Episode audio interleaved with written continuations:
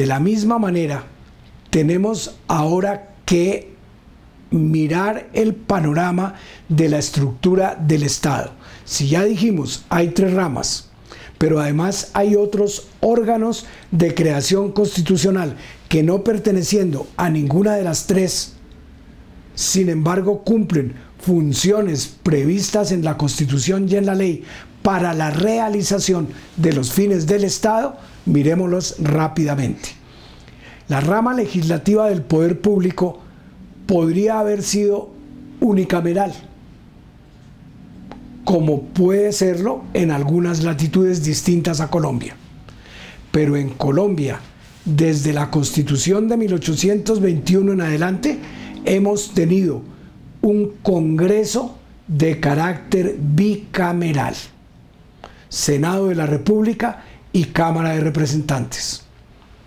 El Senado de la República y la Cámara de Representantes tienen funciones que son de gran trascendencia para la sociedad. La primera, la de hacer las leyes.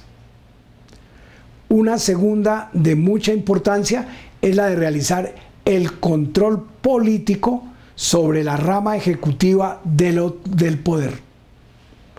Para que esa rama ejecutiva, que tiene asignadas funciones de mucha trascendencia, sepa que no puede ejercerlas en desmedro del Estado de Derecho ni para eh, hacer nugatorios los derechos fundamentales de los colombianos. De manera que hay función de legislar, pero hay también una función de control político por el Congreso. El Congreso es bicameral no es propio que hablemos nosotros de parlamento, que es donde existe otro régimen político. El nuestro es un régimen presidencial. Como es régimen presidencial, tiene entonces Congreso, no Parlamento, y tiene presidente de la República y no primer ministro. Es una característica especial desde la creación de la República. El Congreso puede hacer la ley, pero no puede hacerla violando la Constitución.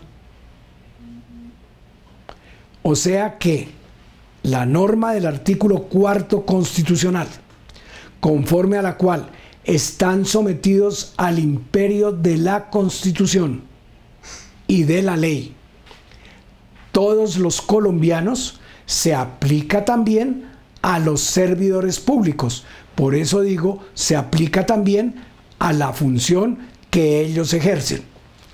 Para evitar que se legisle por capricho, para, para darle seguridad de carácter jurídico a los colombianos, se establece la separación de las ramas del poder, pero se establece también que el Congreso, al hacer la ley, tiene que sujetarse a un procedimiento legislativo previsto en la Constitución y complementado por eh, hoy la Ley Quinta de 1992 que regula lo atinente al ejercicio de las funciones de la Cámara de Representantes y el Senado de la República en desarrollo de la Constitución. Es el reglamento del Congreso. Pero la ley no la pueden hacer como quieran sino sujetos a un procedimiento previsto en la Constitución, artículo 157 en general, y algunas normas especiales que ahora voy a recordar, y además desarrollados por la Ley Quinta de 1992. Que el Congreso tenga regladas sus funciones implica entonces que un proyecto para convertirse en ley tiene que ser presentado a la secretaría de cada una de las cámaras por quien tenga potestad para poderlo presentar. Que hoy en nuestra legislación son los miembros del Congreso o el Ejecutivo por medio de los ministros, que son órganos de comunicación con el Congreso el Ejecutivo tiene entonces también iniciativa legislativa. Y la tienen igualmente la Corte Suprema de Justicia, el Consejo de Estado, la Fiscalía General de la Nación, para lo relacionado con las funciones que ellos cumplen en la estructura del Estado. Esa es una iniciativa legislativa de carácter institucional. Como estamos en un régimen de democracia participativa, a diferencia de la democracia representativa de la Constitución de 1886, también se consagró que haya iniciativa popular legislativa, que un grupo de ciudadanos con un porcentaje determinado, el 5% del censo electoral, puede someter a consideración del Congreso un proyecto de ley proyecto de ley que el Congreso tendrá que tramitar y tendrá que tramitarlo con la celeridad que tendría un proyecto presentado por el Ejecutivo si el Ejecutivo a ese proyecto suyo le, lo acompaña de un mensaje de urgencia. Entonces tenemos ya, el Congreso hace la ley. Lo primero es quién puede presentar proyectos de ley.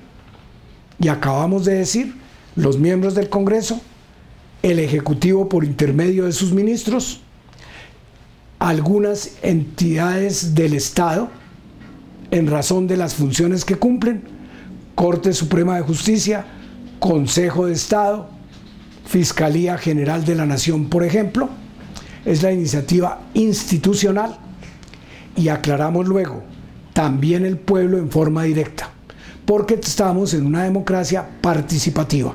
Si cumple un requisito que ese proyecto sea presentado por el 5% de ciudadanos de que componen el censo electoral.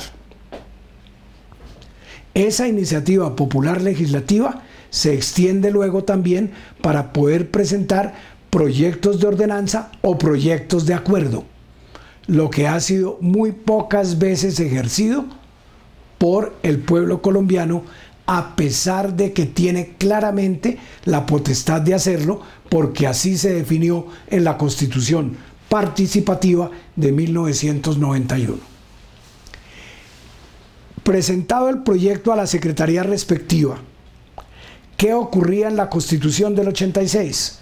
El proyecto era sometido a tres debates en las plenarias de las cámaras directamente, o cuando ellas querían por la naturaleza del proyecto, tener un estudio especial previo para la deliberación colectiva del plenario de la Cámara o del Senado, entonces se designaban hasta 1945 lo que se denominaron comisiones especiales, nombradas por el presidente de la Cámara para que hicieran un estudio previo del proyecto que la Cámara iría a estudiar o del Senado. Pero eso era de carácter accidental.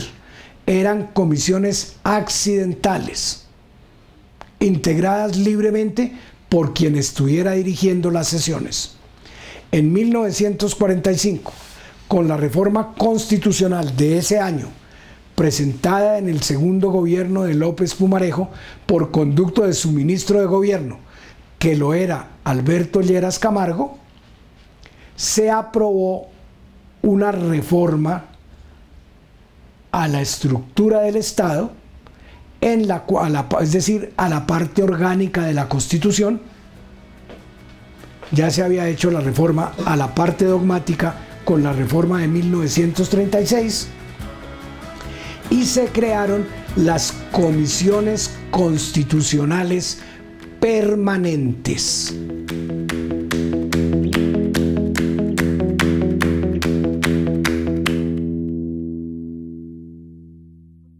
Alcaldía de Bogotá